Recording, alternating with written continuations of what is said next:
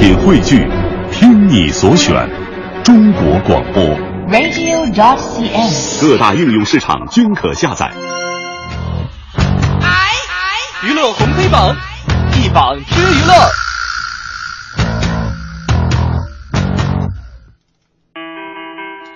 娱乐红黑榜一榜之娱乐，今天我们上黑榜的第一个人依然是成龙啊！具体是怎么回事呢？我们来看一看。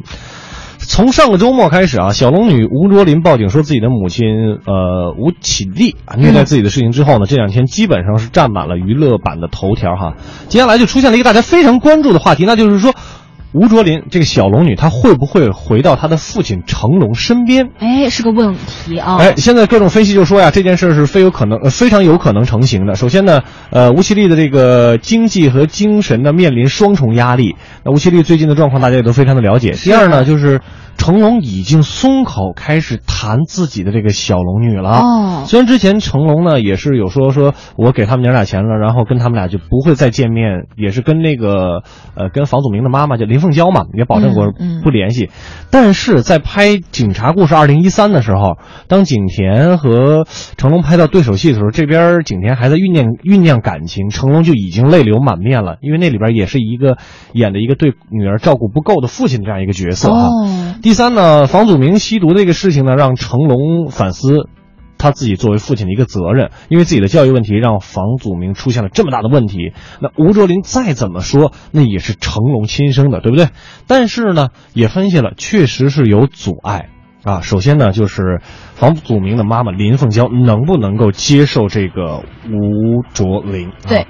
还有呢，就是这个吴卓林的他自己愿不愿意回来的这个问哦，题。他的本人的意愿啊。对，还有最最重要的就是成龙的这个财产分割问题，这一下就涉及到经济问题上了啊，这都是他们需要考虑的哈。所以说我今天还是要给成龙上一个黑榜，嗯因为这件事情发生，林凤娇是痛苦的，当然了，对？吧？小龙女的存在本身对于林凤娇，就是房祖名的妈妈是一种挑战。嗯那吴这这这叫什么来？吴绮莉，吴绮莉她也是痛苦的，嗯吴卓林的妈妈也是痛苦的。当年犯了错，因为傲娇，所以才独自一个人把这个小龙女抚养长大。是但是哪个女人又不想要一个完整的家呢？嗯对不对？吴卓林就是一个小龙女，她也是痛苦的，从小有爹不能认，关键这个爹呢还是个大明星，所有人都知道他的父亲是谁。那这些年他的生长是有多痛苦，大家也能够想象得到。嗯，所以说这些痛苦的根源来自于谁呢？我觉得成龙要占一多半儿吧。所以说，成龙曾经自己说啊，这个开过这个什么媒体的那那种什么通讯会之类，说哎说我犯了一个全天下男人都会犯的错，但是。你作为一个男人生而不养，真的是挺没有担当的。恐怕你们家小龙女这一生都很难唱出这样的歌吧。时光，时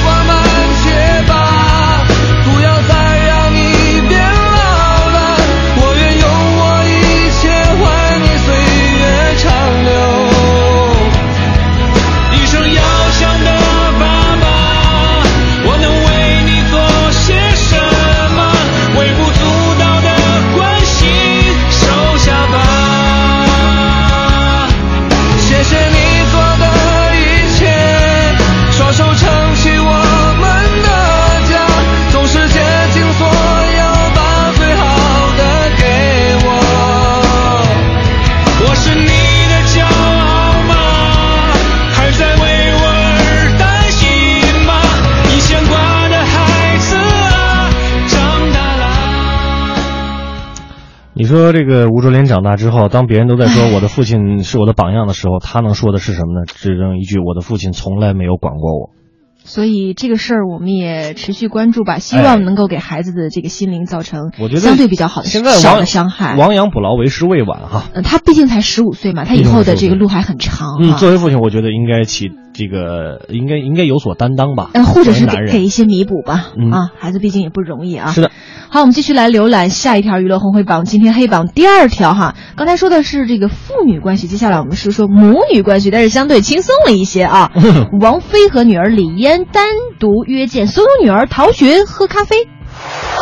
根据网友的爆料啊，说最近呢，王菲是驱车到京郊一所著名的私立学校，把车就停在了校园旁边的一个小路上，撇下司机和助理下车，就独自来到学校的围墙边，嗯透过护栏就是向内张望，哎。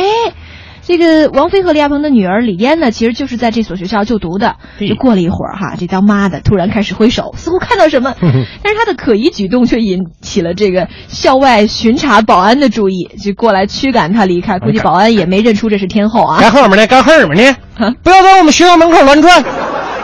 学生们都上学，你不知道吗？我们这学校里边都是明星的孩子啊。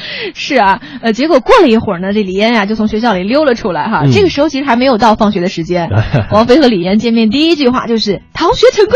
你看看那娘俩，多幽默啊！哈，特立独行的这个教女方式也是令人诧异啊。嗯接到李嫣以后呢，王菲的车就来到了李亚鹏别墅旁边的一个咖啡店里面，包括李亚鹏的妈妈也在一旁陪同哈。嗯在咖啡厅聊完之后呢，王菲就出门和女儿告别，挥挥手给女儿送上飞吻后独自离去。李嫣呢就跟着奶奶回家了。这这为什么要给王菲上一黑榜？这才三月份呢，上课没两天呢，哦，对，是。您就带着孩子逃学了。啊我只能说，当初刘乐的妈为什么不带着刘乐逃学呢？所以说，看来这贵族学校啊，这也也让孩子不痛快，你管得严着呢对呀、要不然你哪来的这种逃学的快感呢？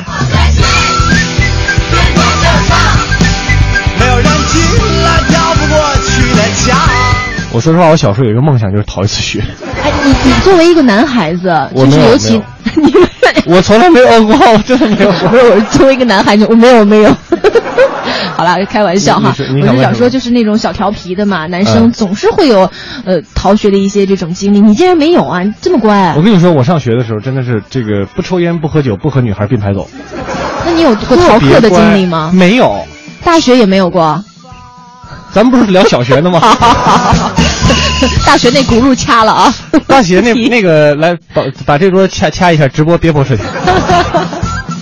好，我们来看看今天娱乐黑榜的第三条哈，说的是这个郭采洁嗯和男朋友杨佑宁三年的恋情恋情告吹，去年就开始谈分手的事了。根据台湾媒体的报道哈，这个艺人郭采洁二零一一年演出这个《向前走，向爱走》，呃，因此呢也是和这个杨佑宁擦擦出爱的火花。假戏真做之后呢，一直是稳定的交往，一直到现在哈。经常俩人在这个互联网上还有喊话呀，然后这个秀恩爱呀等等的。但是在昨天晚上，他突然这郭采洁就写下了一个文一段文字说。我会每天祝福你，祝福你的感情，祝福你的道路。被网友猜测说，可能是和她男朋友发生感情的这个纠纷，对呀要分手。听起来这有点味道不对呀、哈。嗯，这个记者呢也是从他们两个人身边的好友、好朋友那儿就得到消息说，呃，他跟这个杨佑宁俩人确实已经和平分手了。不过这个郭采洁的经纪人就说，呃，是呃，我不愿多说，不愿多回应哈。嗯，呃，说现在还在了解当中，我们真的不知道，一切都是无可奉告。这个是经纪人都那么说。这时候有一个某某某某八卦的一个团体人啊，周一见。根据消息呢，这俩人去年八月就因为聚少离多呀，难以维系感情而讨论分手的事情，但是双方还在继续努力，无奈依旧没有办法克服。这个杨佑宁随后也是发了一个。一段文字说了：“谢谢大家一直以来的祝福和期待啊！将近半年分隔四处工作，双方都很辛苦，但我们仍在努力，没有放弃。再次感谢关心，抱歉让你们担心了。啊，反正郭采洁大家印象最深的，都会演那个《小时代》里面，就是啊奢侈女哈，啊对就家里特别有钱，顾里吧，还是什么玩意儿是，对，我记得那里边还有一句台词说：“没有爱情的啊，不，说错了，没有物质的爱情就像一盘散沙，不用吹，走两步就散了。怎 么听出来东北味儿了？因为后边走两步，走两步没事啊你就走两步嘛。对对对。看来在现实的当生活当中啊，应该给它换成，嗯没有时间陪伴的爱情就像是一盘散沙，不用拆呀，过两天就散了。怎么哎呀，听起来有点悲哀哈。都是散沙的故事吧？天空啊，下着沙，也在笑我太傻，你就别再追寻看不清的脚印。天空啊，下着沙，也在为我牵挂。把爱葬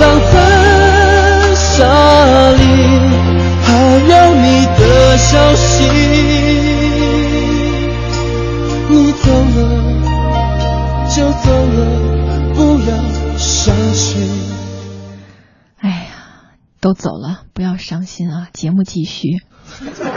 男朋友会会像沙子一样多的。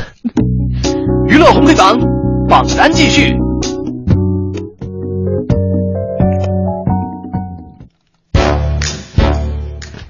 好，我们继续来看一看娱乐红黑榜的红榜第一条啊。嗯，这红榜这个事儿呢，说起来还是很开心的啊。刘欢啊，称再度成为冠军导师，很意外啊。上周五晚上，第二季《中国好歌曲》完美收官了。最终呢，这个杭盖乐队是杀出重围，摘得了冠军创作人。刘欢是连续两年再度将这个冠军导师收入囊中哈。嗯，这也是刘欢第二次获得了这个冠军导师的殊荣哈。欣喜之下，他笑言是意料之外。哈哈，刘欢是怎么说的？嗯，等我说一下脖子啊。呃，我不敢预料，只是见我们努力把音乐做到最好。经过一轮两轮的比赛，我们创作人都已经是最好的，水平非常的优秀。你听起来有点像李阳，哦，不好意思，就只只是把脖子缩了一下而已。对，在刘欢看来呢，他说这个杭盖哈突出成为成功在于他们的音乐带来的震撼、啊，真的震撼。说他们这个外表很彪悍，平时接触下来，其实内心很柔和的。哎，他们的音乐不是来自所谓的个性，而是深厚的个性文化。嗯，不是我们可以做出来的，是深在内心的一种东西，而这样的东西是最打动人的。哎，昨天在快乐晚高峰哈、我跟那个董月我们俩就说了这个苏运莹，哦就是和黑比。合唱的那个、那个小姑娘唱的真的不错，但是不能否认的是，杭盖乐队的这首《轮回》呀，那绝对是太棒了。